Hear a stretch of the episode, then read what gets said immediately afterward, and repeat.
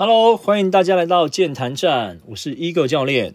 随着这些年运动科学的知识发展、审美观的变化，还有疫情的因素，现在越来越多人呢注重到我们的健康、体能还有体态，也越来越多人选择加入健身的行列来强健自己的体魄。所以呢，我今天就要来分享，教大家如何挑选适合自己的一个健身房，让你有一个好的开始。首先，我会先介绍市面上的健身房大约有哪些类型。那我就先由大至小来一一介绍。第一种就是那种大型的连锁健身俱乐部，这个大家应该比较熟悉啦。那我就简单介绍，这种健身房呢，场地特别大，器材特别多，人员服务啊、规范啊、制度啊，也都相对的会比较完善。所以基本上都是会员制，也就是说，如果你要去那边健身，你必须要加入年约制的会籍，然后每个月缴交会费。那再来比较类似健身俱乐部的呢，有中小型健身房，它就有点像是健身俱乐部的缩小版，相对场地小一些些，器材少一些些。那最大的不同呢，就是它的付费方式比较多样化，通常呢都会有单次使用，就是你去一次付一次钱，计时计费，就是可能每分钟多少钱，那你用多久就赚多少钱。然后再是包月订阅，就是你一个月付多少钱，但是你可以每天去，你要去几次就去几次，这种三种付费方式。那你个人就可以依照你的健身频率或者是你的健身总时长来选择适合自己的。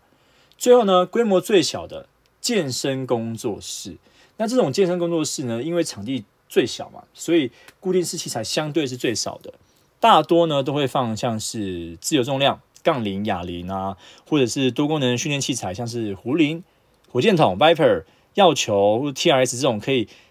一个器材训练多样性比较高的，然后可以训练比较多动作、比较多部位的这种东西。那通常健身工作室啊，不太会对外提供自主训练哦，就是说他不会随便开放外人进来里面训练，通常都是以上教练课为主，或顶多。顶多就让原本工作室的学生在那边自主训练，因为呢不想要影响到他们教教课教课的品质，因为场地不大嘛，所以假设你今天随意的开放别人进来的话，那一定会影响到上课的人。那这里延伸一个讨论哦，就是有人会说，那如果我今天要上教练课，或是我要找教练的话，是不是就直接去找工作室比较好？我个人觉得是不一定啦，因为如果你今天要找教练，那我觉得。教练适不适合你，或是那个教练是不是你要的，这个蛮重要的。所以你应该是以教练本身为优先考量，而不是以他在哪一种类型的健身房教课为优先考量。不过，如果你对教练没有特别的需求，然后又喜欢在私人空间不想被打扰，那工作室的确是一个不错的选择。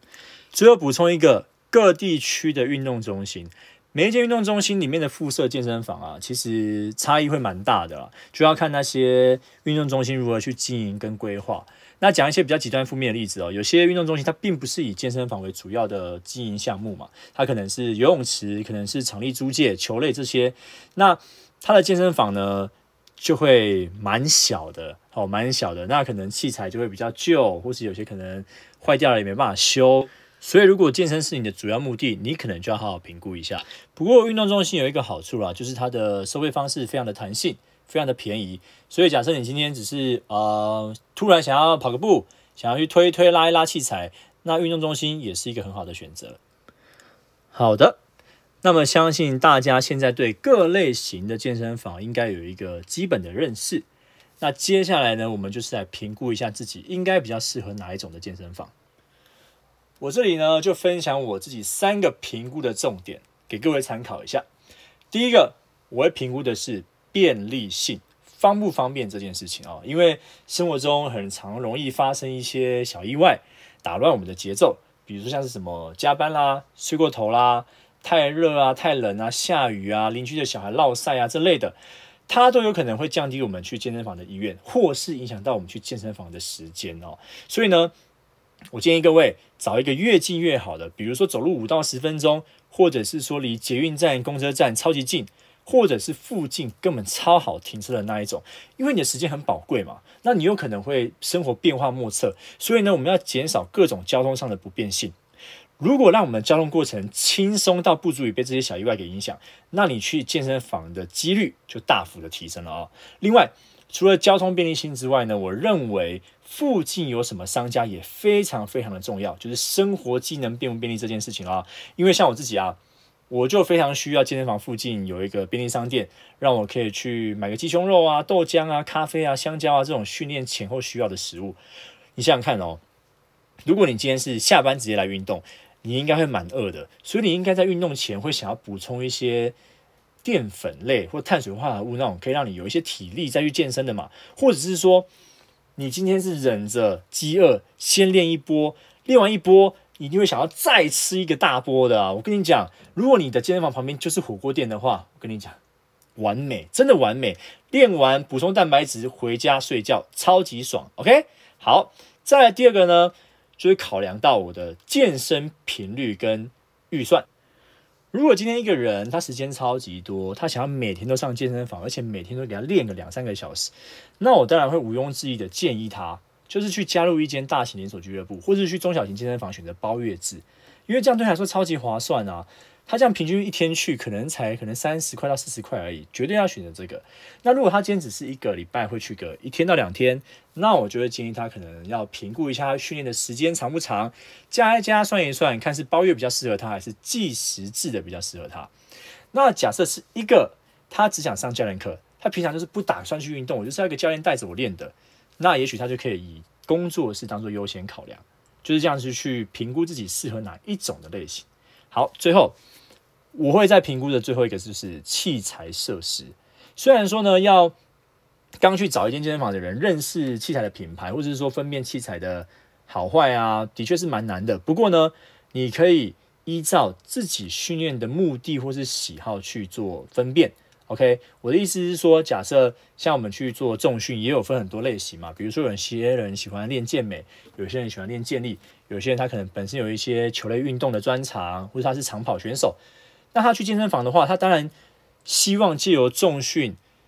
增加自己的体态之外，他有可能也会希望是提升他运动的能力啊。所以呢，假设今天是一个长跑选手好了，他除了重训器材之外，他可能就会去看有氧器材的种类多不多，或是说跑步机的功能够不够好，数量够不够之类的。那假设今天是练一个练健美的，那他可能就去看固定式器材的种类多不多，好不好用。那假如是练健力、健健力或是举重的人，那当然就希望说，哎，有好的蹲举架啊，有足够的空间啊。所以呢，你可以去简单评估一下，哎，自己喜欢练的种类是什么，然后看一下现场的器材设施有没有符合你的想象。OK，大概是这样。那假设你今天就是一个完全没有特别想法，我就想说去。学健身的啊，就是去练开心的。那我就建议你，就去看现场的场地环境干不干净、舒不舒服，然后器材的数量够不够，这样大家就 OK 了，好吗？